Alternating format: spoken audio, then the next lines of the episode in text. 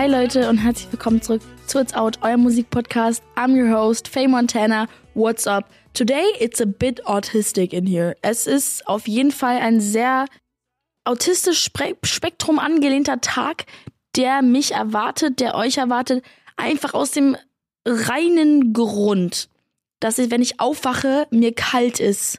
Wenn ich aufwache, ist es tatsächlich nicht mehr dunkel, weil ich einfach 10, 11 Stunden in der Nacht schlafe. Im Winter, ich bin wirklich wie so ein Winterschlaftier. Ich kriech so in meine Höhle und gehe, verkriech mich einfach. Ein Fakt, den ihr über mich wissen solltet, ist, dass ich im Winter nicht, ihr findet mich nicht draußen. Für mich ist Winter wie so, okay, stopp. Du bleibst jetzt drin. Ja, ich war gestern draußen, okay. Ich will auch nicht lügen.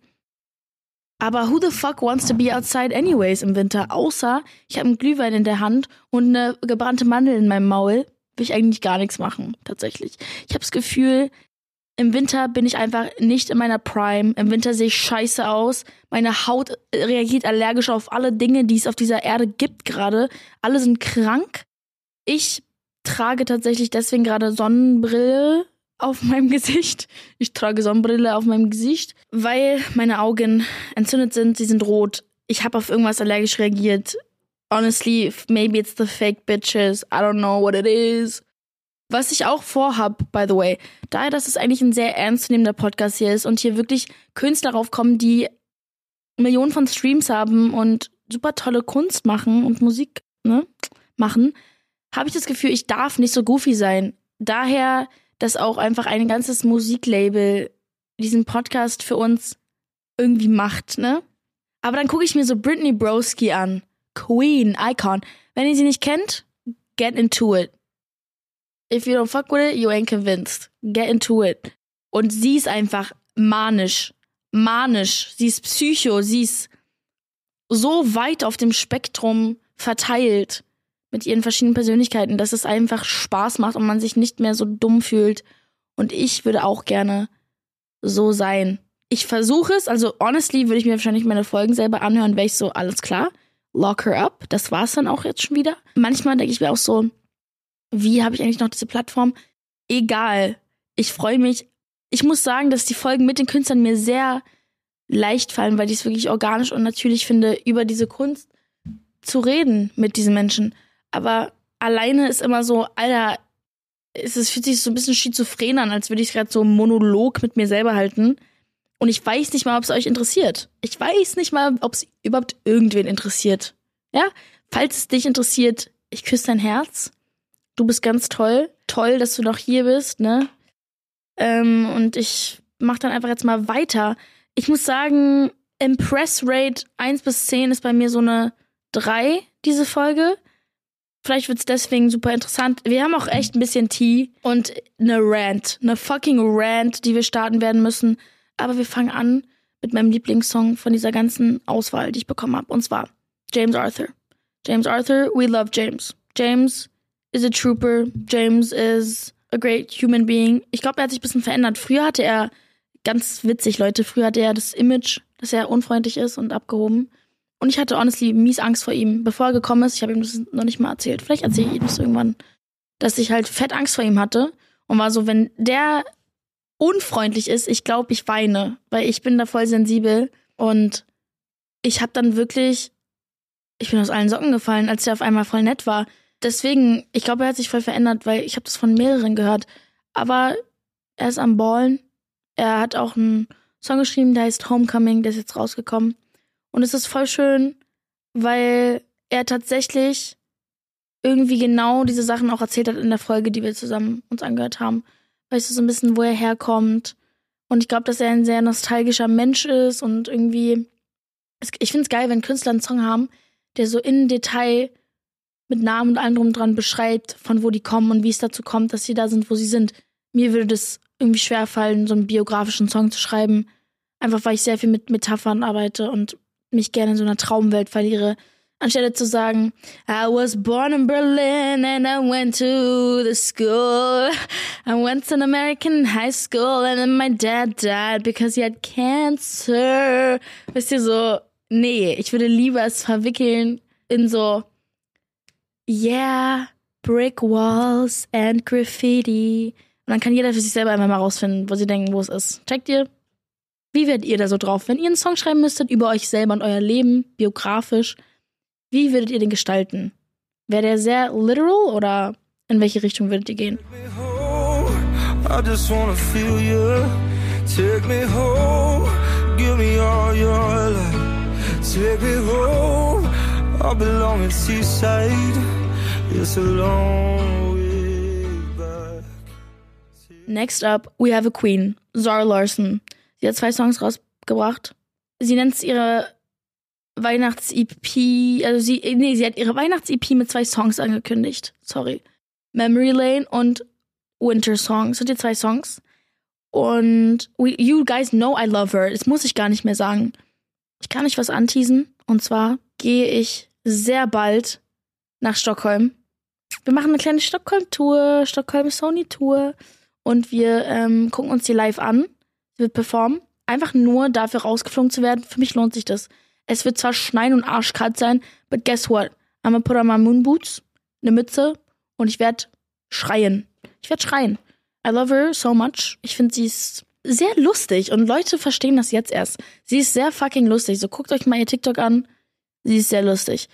Stimmlich ist sie auch unfassbar.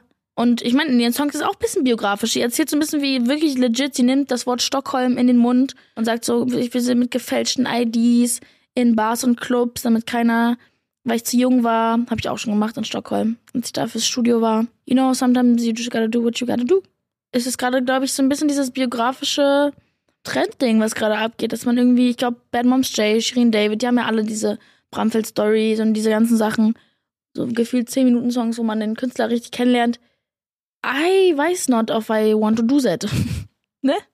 That is the English that I can speak today.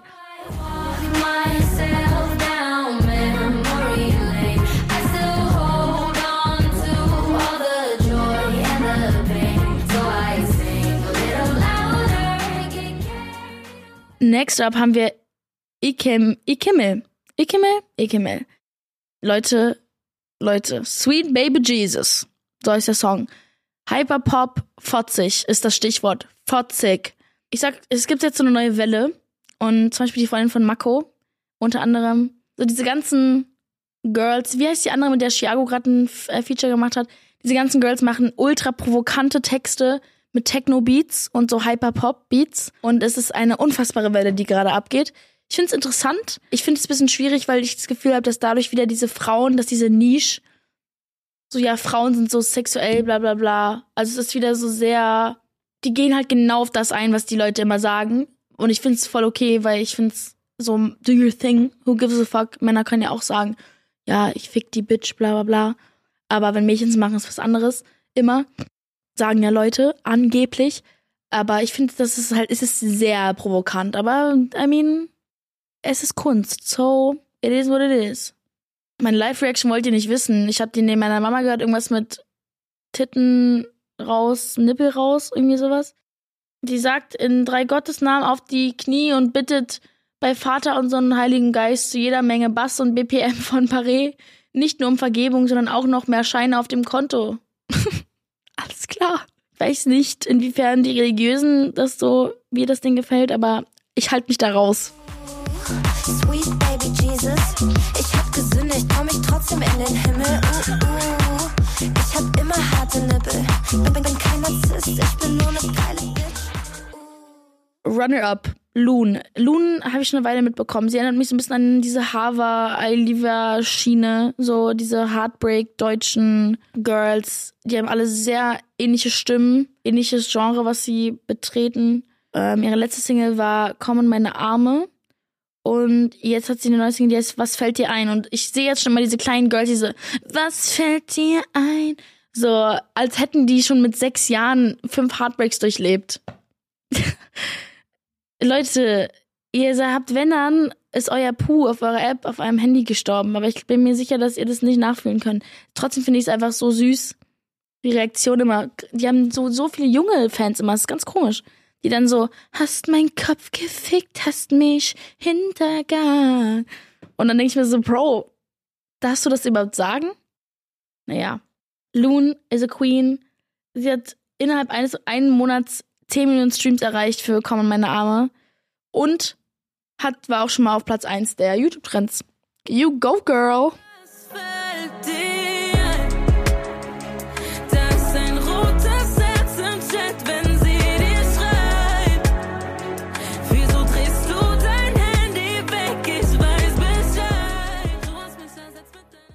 Haben eine richtig fotzige Kombo. Helene Fischer und Shirin David. Und wenn mir jetzt auch noch einer sagt, dass das irgendwie cringe ist oder irgendwas raus, klick raus, bitte. Nach dieser Gottschalk, Thomas Gottschalk-Aktion, ich weiß nicht, ob ihr es gesehen habt, hab äh, ich Krampfadern bekommen. Fette Krampfadern. Ich habe graue Haare bekommen, Falten, Aggressionsanfälle, Fälle, Seizures, the whole nine. Ich verstehe nicht, wie ein alter, weißer Mann Cis-Mann eine Plattform bekommt im öffentlich-rechtlichen und meint, er hat Frauen was vorzuschreiben. Bro, wir sind in 2023, fast 24. Du bist zu spät. Ich kenne, glaube ich, niemand, der so hängen geblieben ist wie Thomas Gottschalk. Und ich sage das jetzt mit Brust, weil ich nie auf dieser Couch sitzen will und auch nie werde, weil die Show gecancelt ist. Und ich bin diesem so dankbar.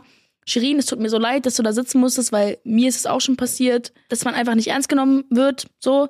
Und sorry, aber genau was Shirin gesagt hat, Feministinnen können gut aussehen und klug sein und eloquent und wunderschön zugleich. Das eine schließt das andere nicht aus. Period. Okay? God damn. Wie kann man denn sagen, die sieht man nicht an, dass du Opa magst? Bro, was soll sie denn machen? Soll sie so ein Glas vor ihr Auge halten und alt sein und schrumpelig? Die sieht man nicht erst, dass du Feministin bist. Was soll sie machen? Jutebeutel tragen? Mate trinken? Was ist also wirklich auch so dieses, these days you can't even touch a woman anymore. Ja, wenn du schlechte Intentions hast, you can't. Genauso wie man das bei einem Mann auch nicht kann. So, wer, hallo? Er sagt, ich kann zu Hause, ähm, ich rede zu Hause so und das kann ich ja jetzt öffentlich nicht mehr, Bro. Dann ist ja zu Hause was bei dir schief.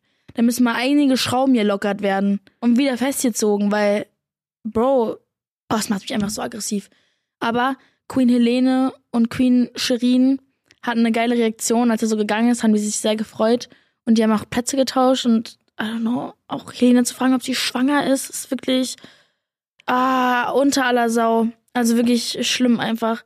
Jedenfalls atemlos Dream Remix, zehn Jahre Jubiläum für Helene Fischer. Ich freue mich sehr für sie und ich freue mich für Shirin. Ich war nämlich auch live auf ähm, im Konzert und es war unfassbar. Es war unfassbar. Ich war baff. Wir hatten perfekten Sitzplatz. Wir haben genau auf die Mitte geguckt aus einer Loge. Ich habe mir Chips reingepfeffert und Eis und habe mir einfach wirklich nicht nur analysiert, sondern I just, I just took it in und mir ist aufgefallen, wie talentiert sie ist und unfassbar viel Luft hat, um das, was sie macht, mit dem Tempo, in dem sie rappt und den, diese Tonalität, die sie einsetzt in bestimmten Punkten. Also es ist sehr Nicki Minaj, es ist unfassbar, aber es ist sehr sie und keiner kann das nachmachen. Also sie hat einfach so was Originelles und auch ihr eigenes Genre erfunden und entwickelt. Und ich finde, es war eine super Mischung aus emotional und Bad Bitch Energy. Kitty Cat war da, AK außer Kontrolle war da, ich war da, ne? Das waren die Icons, die da waren.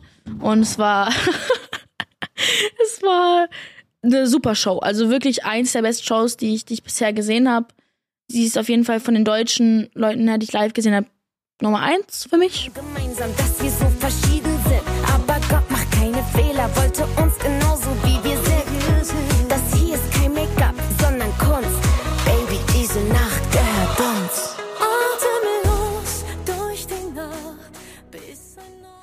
Als allerletztes haben wir Bad Moms J und zwar hat sie ihr Album rausgebracht, Survival Mode ich muss sagen, mein Bruder ist ein OG. Er hat mir damals Videos von ihr geschickt, die sie auf äh, Insta gepostet hat. Und ich muss eins sagen, bevor irgendjemand jetzt irgendwas sagt. Ich finde, sie ist unfassbar talentiert. Just prefacing das. Sie ist komplett talentiert. Das Album ist unfassbar gut. Ja, also rein objektiv gesehen, die Lyrics, die Produktion ist alles perfekt. Ich habe aber ein kleines Bedenken, kleines Dingeling, was ich ansprechen muss. Früher hatte sie ihren eigenen Style, sie hatte ihren eigenen Vibe. Es war eher so ein bisschen Hood, Street, gemischt mit diesem American Vibe. Ich kann sich erklären, es war einfach Bad Moms J, so hat sie gerappt. Es war sie. Auf einmal jetzt kam dieses Album raus, ich war so, oh, ähm, Tonalität, Rhythmus, Einsetzen von und auch so dieses Männer wollen nicht in Titten raus und so, muss ich leider sagen, sehr ähnlich zu Shirin David. Sehr. Und ich finde es einfach nur schade. Ich will einfach nur expressen, wie schade ich es finde, weil ich weiß, was für einen eigenen Sound sie hat und weil ich weiß, dass sie sehr gut ist in dem, was sie eigentlich macht, was, which is so, einfach so Bad Moms J. Jeder weiß, sie hat so einen eigenen Sound. Aber dieses Album, muss ich leider sagen, ist sehr, als hätte sie irgendwie unterbewusst gedacht, gedacht ja, Shirin David kommt gut an, ich rap jetzt auch so. I, I don't know, woran es liegt. Vielleicht wollte sie den Style schon immer haben und macht es jetzt erst. Ich will da auch gar nicht viel zu doll drüber urteilen. Aber ich finde es super schade. Ich habe es mir auch extra um mir eine zweite Meinung einzuholen, mit meiner Mom angehört, die ja auch mit Musik sehr gut, ja, sich befasst und schon immer befasst hat. Und sie meinte auch, es ist komplett Shirin David und sie hört nicht mal so viel Shirin David. Also es war hart. Ich finde es irgendwie hart. Und wir haben dann ihre, uns ihre früheren Sachen angehört und da sieht man den großen Unterschied. Es war auch mehr RB, 90s Einfluss. Jetzt ist es halt sehr, ne, das, was halt heutzutage so ist. I don't know ist jetzt mit Batmans Jay ist nur ein kurzer Hype? Was ist jetzt mit ja, die Kleine spielt die Shows nicht live? Wo ist jetzt die Hip-Hop-Polizei? Sag mal, was hatten die nochmal für deutschen Female Rap so prophezeit? In meiner Welt ist scheißegal, ob sie eine Rolli tragen. Nur ein paar Blender, die den Nobelwagen... Good News, Ari, Ari, Ari, Ariana Grande wurde wieder auf dem Weg ins Studio gesehen. Wir hoffen alle auf ein Album. Sie wurde aber unter anderem auch gesehen, wie sie Broadway mit ihrem komischen Bay verlassen hat. Ich bin ganz ehrlich, I don't see it. Also ich check ich check's einfach nicht, was sie da gerade macht. Wow, ja, I don't know. Ähm, alle freuen sich auf Spotify Wrapped. Honestly, das wird tatsächlich der beste Feiertag dieses Jahres. Spotify Rap Day. Wenn ich guessen müsste, wer meine Top Artists sind, würde ich sagen, auf Nummer 1 ist, glaube ich, Faye Webster bei mir. Ich habe die tot gehört dieses Jahr. Nummer 2 ist Save the Neighborhood. Dann, glaube ich, Mac DeMarco. Dann, glaube ich, Frank. Frank oder I don't know, ist ganz schön schwer. Noch ein paar andere Künstler. Mein Nummer 1 Song wird wahrscheinlich Cherry Flavored sein. Oder Johnny. Also Cherry Flavored von The Neighborhood oder Johnny von Faye Webster. We will see, weil diese Songs habe ich auseinander genommen. Ähm, ich schicke euch dann mein Spotify Rap. Falls ich in eurem Spotify Rap bin, fühle ich mich sehr geehrt. Ich habe auch ein kleines Video gemacht für alle, die in meinen Top 1% sind. Meine Top Spotify Fans. We'll see if it works out. Und other than that sehen wir uns hoffentlich bald mit Gästen. Ich erzähle euch dann auch von Stockholm, den ganzen Tee. Ich muss sagen, in der Musikbranche ist gerade etwas ruhiger, würde ich mal behaupten. Jetzt kommen die ganzen Weihnachtsalben, Weihnachtssongs. Tate McRae is just popping off. Mariah Carey hat sie noch nicht mal überholt. Es wird noch kommen, weil es unmöglich ist, Mariah Carey nicht überholen zu lassen während der Weihnachtszeit. Aber I don't know. She just made it. Und wir sehen uns dann bald. Bussi. Tschüss.